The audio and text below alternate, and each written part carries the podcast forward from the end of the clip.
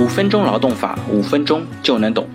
呃，那我们今天来聊一下，当年入职的员工就没有年休假嘛？小王呢，二零一七年夏天从大学毕业，在过去两年里面呢，做过两份工作，每份工作呢都没有满一年。二零一九年三月，他入职了新公司，却被告知入职当年没有带薪年假。小王一听就火了，他说：“哎，你们公司怎么这么规定的？我之前的公司都有年假，怎么到了你们这儿就没有年假了嘛？这肯定是不合法的。”在小王的逼问下呢，HR 有点认怂了，回去翻了翻政策，对小王说：“我查了下《企业职工带薪年休假实施办法》，里面规定呢，职工连续工作满十二个月以上才能够享受带薪年假。而你之前两家公司呢都没有满十二个月，所以呢，你还是不能够享受带薪年假。你之前公司呢可能是因为福利待遇比较好，这方面管得比较松，但是呢，我们公司这方面是严格按照法律规定来的。”小王听了呢，气是不打一处来，心想啊，这些基本的政策你还要翻文件，明显是业务不过关，我还是得去咨询一下专业的朋友，再来跟公司说。于是呢，小王咨询了他的律师朋友，律师告诉他呢，企业带薪年休假实施办法的确是这么规定的。对于这个内容呢，之前也有过很多争议，但是在二零零九年，人社部发布了关于企业职工带薪年休假实施办法的有关问题的复函，明确说明。实施办法第三条当中，职工连续工作满十二个月以上，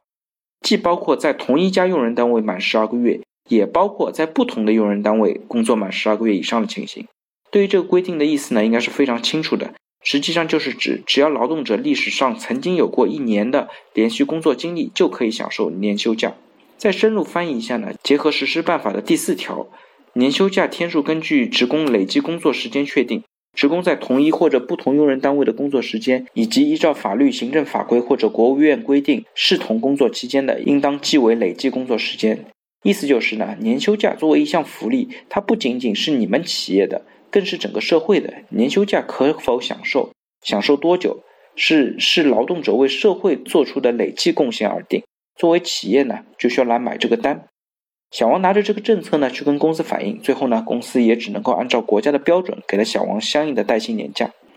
关于新员工带薪年假的话题呢，我们还需要知道，我们国家现行的年休假制度是分年累计的，以社会累积的工作年限为限，十年一档，也就是说，十年以下呢是五天，十到二十年呢是十天，超过二十年呢是十五天。所以呢，有些标榜着高福利的外企，号称员工一进公司就有十天的年休假。这种一刀切的制度呢，还真不一定就符合法律规定。如果有一天单位聘用了一个已经有二十一年工龄的员工，那对于他来说，你就要给十五天的年休假。否则呢，如果按照十天来给的话，那年休假还没有给足。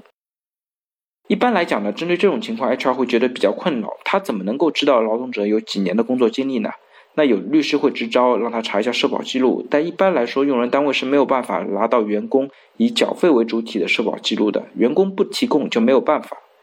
其实呢，解决这个问题，我们一般建议呢是让员工自行申报。作为员工，你有几年的工作经历，在简历上应该是有的，这个加法应该是不难解决。在实践当中呢，如果觉得有需要，可以让员工就工作经历再做一次申报，并且明示虚报年限的后果，可以把它称之为欺诈。这样的话，就不用投入多少成本，就可以获得员工应休年假的天数。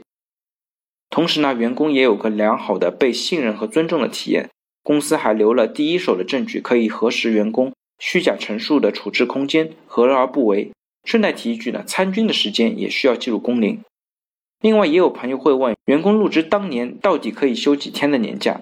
那根据现在的规定呢，一般的折算方法是将员工当年在本单位剩余的日历天数除以三百六十五天，乘以职工本人全年应当享受的年假天数，折算之后不足一整天的部分不享受年假。那如果单位如果愿意给出超过法定部分的年假，那属于企业内部管理的自觉事项，具体参照企业的相关规章制度就可以了。